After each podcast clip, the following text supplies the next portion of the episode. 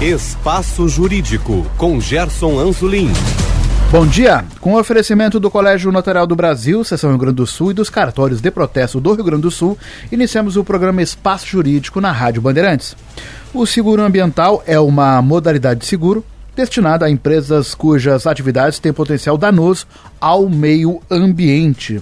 O objetivo deste tipo de seguro é garantir o ressarcimento dos prejuízos em casos de sinistros que causem danos ambientais. Este é o tema do espaço jurídico deste sábado, que será abordado com o professor universitário, mestre em direitos difusos e coletivos pela PUC de São Paulo e autor de livros Seguros e Resseguro, Walter Polido. Professor Walter, bom dia e obrigado por atender nosso convite. Bom dia, Gerson. Uma satisfação muito grande estar aqui para tratar desse tema.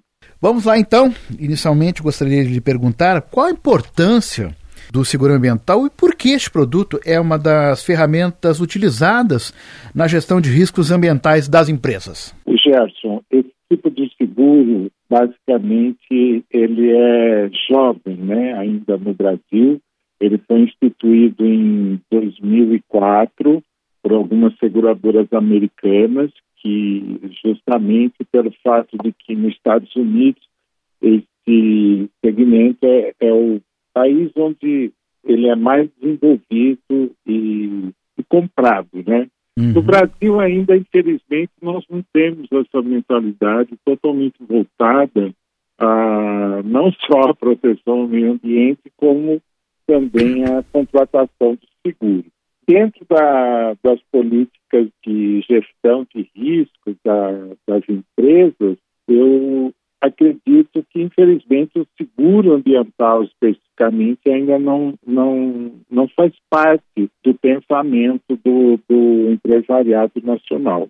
Isso é, não é uma realidade ainda nossa, né? Ele é muito, repito, muito mais desenvolvido nos Estados Unidos. Mesmo na Europa, ele começou bem mais tarde também como um produto de seguro mais específico, principalmente a partir de 2007, quando mudou a legislação lá em 2004.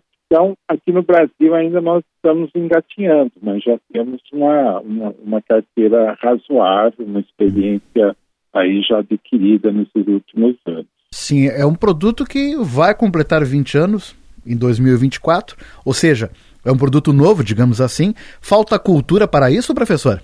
Falta cultura, Gerson. Embora nós tenhamos, por exemplo, na nossa lei de política nacional do meio ambiente, que é a 6.938 de 81, né, já uma lei antiga, e no artigo 9 dela, no inciso 8 ela traz uh, os instrumentos econômicos, dentre eles, a, por exemplo, a concessão florestal e, e já menciona também o seguro ambiental, né, como uma, uma garantia financeira aí para o empresariado. Nós estamos falando, repito, de uma lei...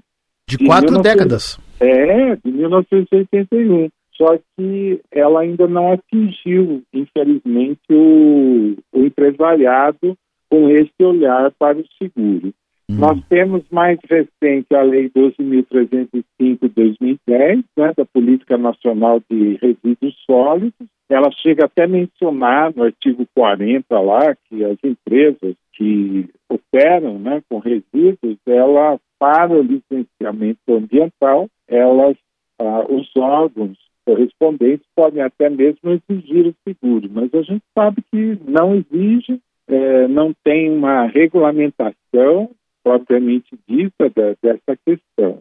Hoje, a gente já começa a ver algum algum movimento mais começa muito no, no campo acadêmico. Então, nós temos, por exemplo, o índice de sustentabilidade empresarial, que é um fator né, de medição da, da sustentabilidade de empresas com ações da Bolsa, principalmente na B3 aqui de São Paulo, antiga Bovespa. Uhum. E esse índice é, é organizado e administrado pela Fundação Getúlio Vargas. E é, é interessante que, dentre o, as várias perguntas que são feitas para as empresas que se submetem a esse tipo de índice, até que é uma exigência, né, para elas terem ações na, na B3, tem lá um quesito sobre seguro e ambiental, uh, da forma mais abrangente uh, possível. A gente não sabe efetivamente uh, qual o peso né, disso da empresa que responde afirmativamente, né, que ela tem o seguro, eu acredito que ela tem uma, uma graduação maior. Então, veja que nós já temos o, o, o seguro na lei, quase 20 anos, como você mesmo bem colocou, de resíduos sólidos, também já mais de 10 anos a, a, a lei. Agora, essa questão, mas muito circunscrita às empresas que têm ações aqui, né, na Bolsa aqui de São Paulo.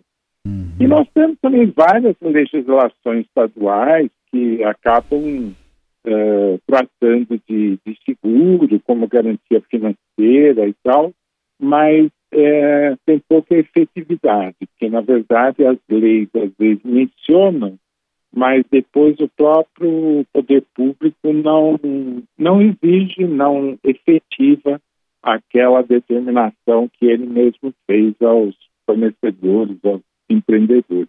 Uhum. Professor, qual a diferença entre o seguro de responsabilidade civil ambiental e o seguro ambiental? É uma diferença uh, é grande, tecnicamente. Tá? Uh, desde sempre, prefiro dizer assim, o mercado de seguros brasileiro oferecia, uh, dentro das apólices tradicionais de seguros de responsabilidade civil, principalmente para risco industrial, que garante qualquer dano a terceiros, não só a circunvizinhança da indústria, mas também a, a, extrapolando dos muros da empresa, a questão da distribuição de produtos também, né, fabricados com danos a consumidores e clientes de, de forma geral. Dentro dessa apólice clássica de responsabilidade civil, o mercado sempre ofereceu o que eles chamavam de cobertura adicional de, de RC, né, responsabilidade civil, poluição súbita e acidental. Uhum. Mas ela tem tantas uh, restrições né, com relação ao, ao, que vem a ser efetivamente um risco coberto. Para você ter uma ideia, por exemplo, ela não garante qualquer fato gerador ah, abaixo do, do, nível do solo ou da água. Quer dizer, qualquer poluição ambiental que ocorrer uh, em função, por exemplo, de um tanque subterrâneo, essa cláusula não garante. Uhum. Também ela dá um prazo lá de 72 horas entre o fato, uh, ocorrido, o conhecimento e a debelação dele. Isso nem sempre é possível, né? Porque o risco ambiental, a gente sabe, é algo continuado, que se protrai no tempo, isso leva, às vezes, meses ou anos, né? Sim. Então, veja que essa cobertura dentro do que chamou aí de RC poluição, ela é muito restritiva. Ele é uma... O ambiental, por sua vez, ele é esse que é, nós importamos lá dos Estados Unidos, lá foi criado já no no, no final dos anos 80, nós trouxemos aqui para o Brasil em 2004 só. Ele tem uma outra concepção, ele tem todas essas limitações que eu falei, uhum. ele garante danos uh, ambientais, a bens naturais de uma forma ampla, garante aquela responsabilidade civil do terceiro, que estaria coberto lá dentro da pólice restritiva de RC, Sim. garante danos ao próprio segurado, ou seja, aquelas despesas com a limpeza, né? Se o, se o dano ocorrer dentro da própria dos muros da empresa, obviamente a empresa terá que eh, limpar, né? E isso, Sim. às vezes, nós estamos falando de milhares e milhares de metros cúbicos, né? De uhum. terra que tem que ser retirada, limpada, neutralizada. Isso pode custar milhões de despesa. E o seguro específico de risco ambiental garante também os danos às despesas, os danos sofridos pelo próprio segurado. Sim, então podemos uh, dizer que o seguro de responsabilidade civil ambiental ele é uma espécie de cobertura extra dentro do seguro de responsabilidade civil e o seguro ambiental ele realmente tem uma cobertura mais ampla? O seguro ambiental tem uma cobertura, ele é uma cobertura ampla, eu diria que ele é um programa de, de cobertura para riscos ambientais. O de risco de responsabilidade civil, poluição, esse não, esse está lá dentro da, da pólice clássica de, de RT geral, que, que tem como escopo outro tipo de cobertura, a própria existência da empresa, causando danos a terceiros vizinhos, tal, como eu coloquei. Mas a poluição é algo assim muito pequeno dentro da, das garantias oferecidas. Então, o, o empresário que tem, e a maioria dos empresários tem essa apólice de responsabilidade civil operações e produtos, às vezes ele tem a, a aquela falsa né, ideia, expectativa de que ele está garantido contra danos ambientais porque ele tem essa cobertura parcial lá dentro da pólice, às vezes é mal orientado pelo seu próprio corretor de seguros ou muitas vezes pela própria seguradora, que deixa de informá-los sobre a, os aspectos bem diminutos né, de, dessa cobertura dentro da pólice tradicional de RC. E muitas vezes ele deixa de contratar o seguro específico, onde ele teria, sim, uma cobertura bastante ampla para o seguro ambiental. Uhum. Então, eu gostaria, até para esclarecer bem para os ouvintes, professor, essas coberturas, neste rol aí, por exemplo, o senhor estava citando há pouco, entram danos materiais e pessoais, a limpeza do local do sinistro, lucros cessantes, o que, que entra neste rol de coberturas? Você diz uh, eh, para quem? Uh, do seguro ambiental, cobertura do seguro ambiental. Uhum. Tá. Ele tem várias aplicações, né? Basicamente, uh, talvez a, área que mais eh, procura né, a, a, contratação são as empresas, os riscos que nós chamamos de riscos industriais, bases fixas. Então, a indústria, de uma forma geral, tem interesse. Toda indústria que tem o potencial de risco ambiental, ela pode contratar esse seguro amplo, esse programa de seguro ambiental. E, repito, né, ele garante não só essa parcela da responsabilidade civil, com danos a terceiros conhecidos, mas também danos a, a bens uh, naturais, né, de titularidade difusa, como são os rios, as florestas, uh, de uma forma geral, e também os danos ao próprio local, as despesas com a limpeza, a remediação que o segurado terá que fazer no seu próprio local, além do, dos locais lá de terceiros ou de bens públicos de uma forma mais ampla. Então, esse seguro é muito contratado pela indústria. E dentro dele também tem a cobertura, por exemplo, que é muito importante, que é todos os custos da defesa do segurado, né? No, nos aspectos mais amplos possíveis, na, dentro da defesa na esfera civil, na esfera administrativa, muitas vezes até na esfera penal. Uhum. Também o que nós chamamos de despesas de contenção, que, no, que são aquelas despesas, muitas vezes, diante de um fato, um incidente que ocorra na indústria, e propriamente dito, ainda nós não temos um dano ambiental, mas o segurado tem que tomar medidas emergenciais, até mesmo para neutralizar e evitar para que aquele fato ocorrido se torne efetivamente um dano ambiental. Imaginemos aí, por exemplo, uma, um caminhão que adentre né, na, na, na indústria para buscar ou entregar mercadoria e colide com dutos aéreos, né, e começa lá um vazamento, uma dispersão de produto tóxico contaminante. Olha, a empresa, o segurado, terá que tomar medidas emergenciais para conter aquilo, limpar, neutralizar. E, às vezes, nessa própria despesa de contenção aí, nós estamos falando de alguns milhões. Né? Uhum. Né? E a Policy garante isso também. Professor... Fora isso, nós temos, é, é muito procurado no, no seguro de, é, no risco de transporte, né? Tem algumas seguradoras que oferecem, inclusive, um produto segmentado para isso, que eles chamam de responsabilidade civil pelo transporte de produtos perigosos, então é um produto específico principalmente para o transporte rodoviário, é bastante contratado, né? E isso várias seguradoras aqui no Brasil oferecem. De base fixa, nem tanto. Nós temos o quê? Umas seis seguradoras hoje que oferecem essa cobertura. E de transporte, além dessas seis, nós temos mais algumas, chegando aí a mais de 10 ou 12 seguradoras.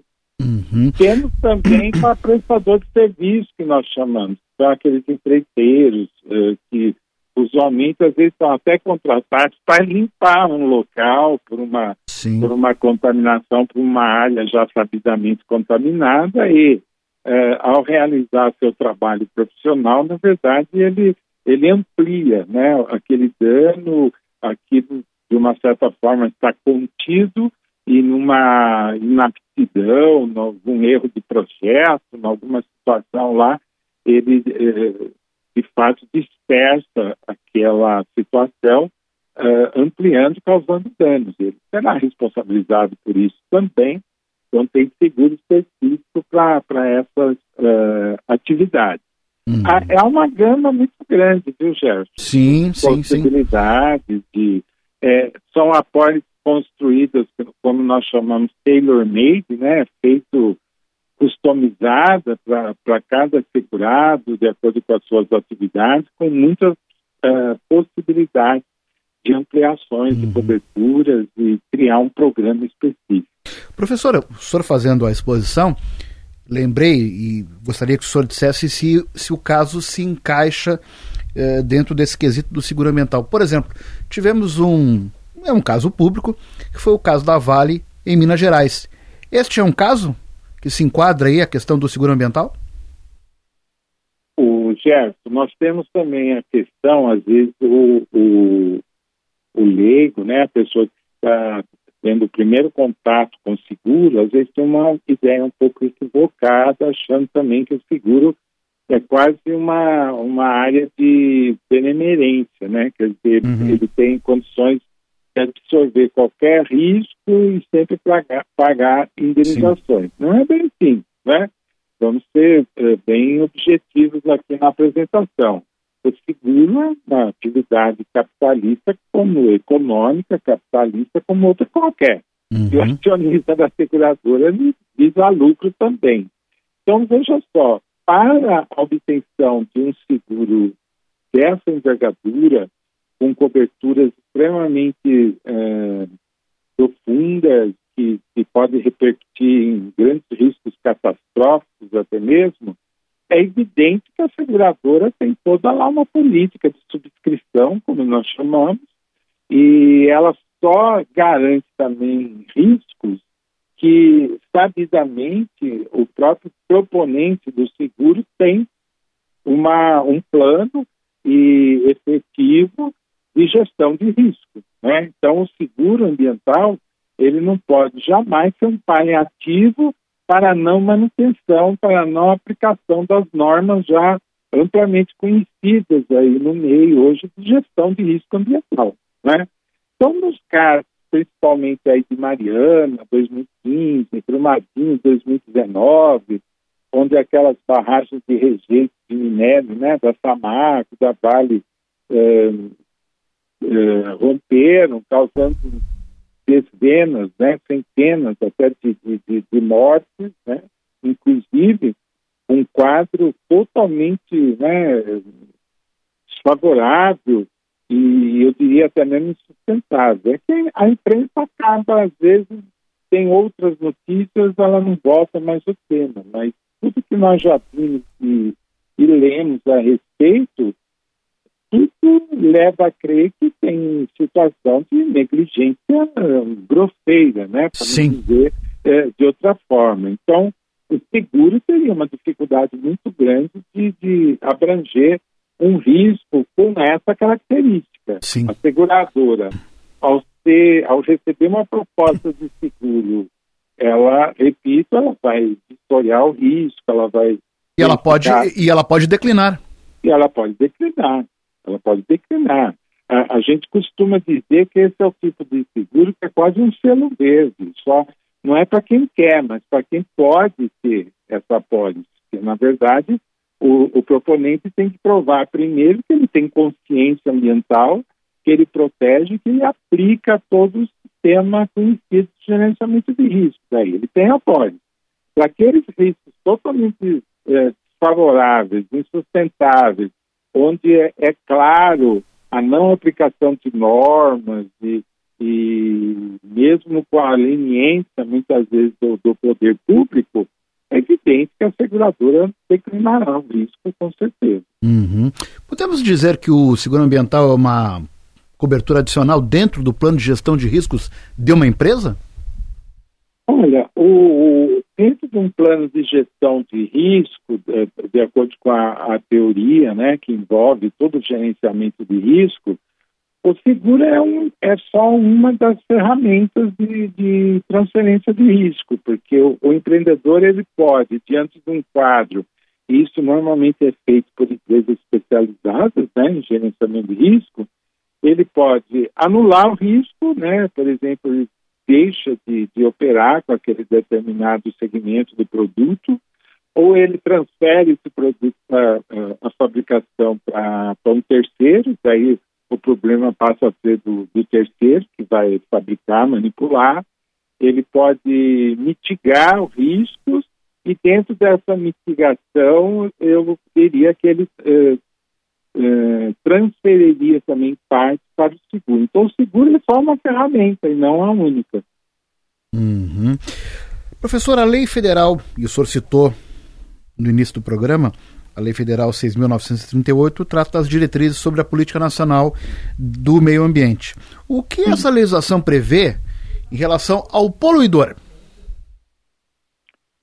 A legislação é bastante ampla nesse sentido. O poluidor, é, ela, tem, ela traz a definição né, na própria lei, é qualquer pessoa física ou jurídica que causar poluição ambiental, inclusive direta ou indiretamente. Então, é, é considerada essa nossa legislação, embora já velhinha, né, de 81, uhum. é uma das mais modernas e mais amplas, assim, se equiparada a outras aí de, do mundo, né? Então, é, nesse aspecto legal, nós temos um ordenamento jurídico muito moderno, muito consistente, ele falta ainda, infelizmente, efetividade. Muitas vezes o próprio poder público, do próprio judiciário, tem, tem nos rincões aí desse, do nosso grande país, ainda tem juiz que transforma termo ambiental em cesta básica. Né? Então, o, o corredor dá lá uma cesta básica, algumas cestas básicas, faz algum serviço comunitário e tal, e se quer indenizado, se quer aquela visão da remediação do local. É, é uma realidade nossa ainda. Nós somos um país cheio de, de, de contrastes. Então, nós temos a melhor legislação do mundo, não é só na área ambiental que isso acontece, mas falta ainda efetividade por uma série de razões que todos nós conhecemos. Aí falta a velha frase, aplicação da lei na prática, então. É, né? falta o, o, o poder né? do, do, do Estado, a, o Estado está devidamente aparelhado, aparelhado no, no bom sentido, né? sim, né? Que esse termo sim. hoje tem até um sentido pejorativo, mas os, os, os vários Brasis que existem dentro do Brasil, então é óbvio que a região sul, sudeste tem muito mais condições, mais aparelhamento, começando dos próprios órgãos né, de, uhum. de prevenção, de fiscalização, como o CETESB aqui em São Paulo, eh, cada estado seu. Saindo daqui, a gente já começa a ter dificuldades, né? Então é, é, é sério, falta.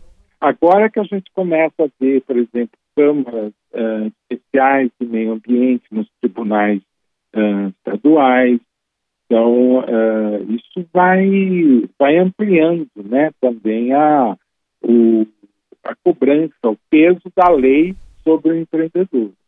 Eu acho que o caso mais recente que tomamos conhecimento no nível nacional foi a questão da mineração, né, que se Sim. observa aí, a falta de cuidado com o meio ambiente. Então, isso inclusive é interessante, né? Porque além desse de Mariana Primadinho, a gente pode citar outros, né? Uhum. Teve a, a Hidro a, Alunorte, com rompimento também lá de, de rejeito de, de contenção de bauxita lá no Pará, isso foi lá em 2018. Uhum. A, a Anglo-América também, Santo Antônio do Grama, em Minas Gerais, também em 2018. E parece que fica por isso mesmo, né, Gerson? Some, sai da mídia, e aí? Parece que o assunto Nós é esquecido. Temos...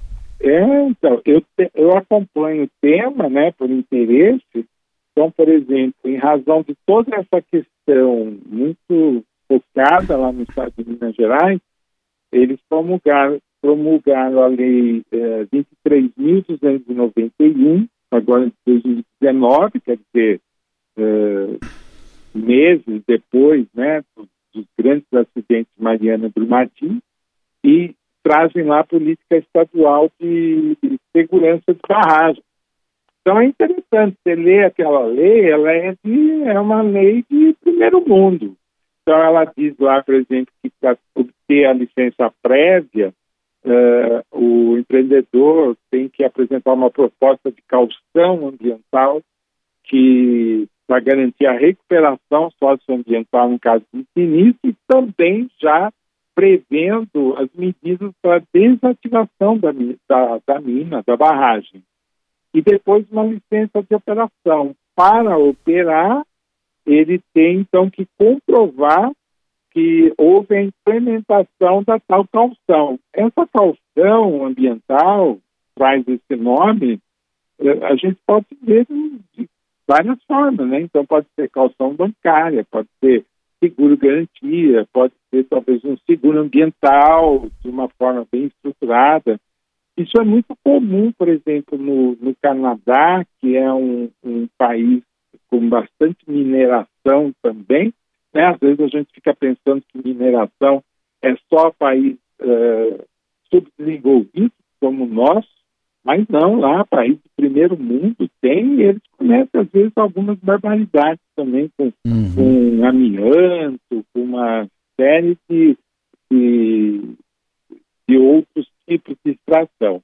Mas até por ser, talvez, primeiro mundo, eles têm leis tão uh, fortes quanto as nossas, só que elas são efetivas, né? Sim. Então, o seguro garantia lá ambiental é um seguro que funciona e é requerido. Nenhuma mina vai conseguir operar se ela não tiver esse seguro garantia, garantindo que lá na frente, se ocorrer algum problema financeiro, do, dos proprietários dessa mina tal, a seguradora é um garante, é um terceiro que entra aí para ter aquela cumprir aquela obrigação de fazer que ele se propôs lá quando ele teve a licença prévia, a licença de operação da mina. Então aqui ainda nós estamos uh, engatinhando. Se você me perguntar, ah, no Brasil tem seguro garantia ambiental?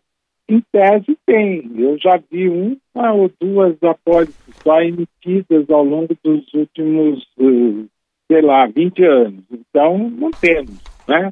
Então, uhum. veja que não tem essa mentalidade. E também, é, para a gente ver assim, o, o, nosso nível de preocupação, essa lei mineira, que é uma lei é, bastante moderna, garanto que ela é quase é, copiada também de, de países, outros países, como o Canadá, repito, ela não tem regulamentação. Quer dizer, ela foi é, promulgada em 2019, mas depende de, de uma regulamentação. Então, uhum. quando fala lá de calção e tal, agora precisa, no Brasil, tudo tem que ter a lei e a regulamentação da lei. Sim, sim, então sim. tem que dizer que calção é essa, qual o valor, uhum. uh, quais tipos, isso não tem ainda. Então a lei não está funcionando. Sim. Então a lei não está funcionando. Professor, Uh, infelizmente teria ainda mais perguntas, mas nosso tempo se foi. E eu gostaria de agradecer a participação do professor Walter Polido na Rádio Bandeirantes. Professor, muito obrigado. Eu que agradeço, Gerson, a, oportunidade. São temas uh, bastante complexos, né? Eu fico até assim, meio angustiado, ansioso de querer transmitir aqui da melhor forma possível. Não, com certeza. Sugestões podem ser enviadas através do e-mail programa espaçojurídico.gmail.com. O Espaço Jurídico tem oferecimento do Colégio Notarial do Brasil, Seção Rio Grande do Sul e dos cartórios de protesto do Rio Grande do Sul. Retornaremos na próxima semana com uma nova entrevista. Bom dia, bom final de semana a todos.